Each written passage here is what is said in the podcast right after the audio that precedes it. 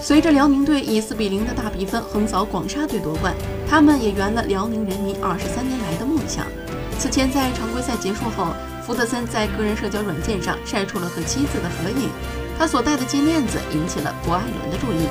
于是福特森表示，如果在季后赛碰面的话，输球的一方要为胜者买一条大金链子。虽然在总决赛上不敌辽宁队，但是广厦队也圆满完成了赛季目标。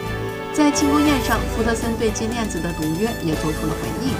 作为一个男人，当履行承诺，会在下赛季碰到郭艾伦时把金链子给他。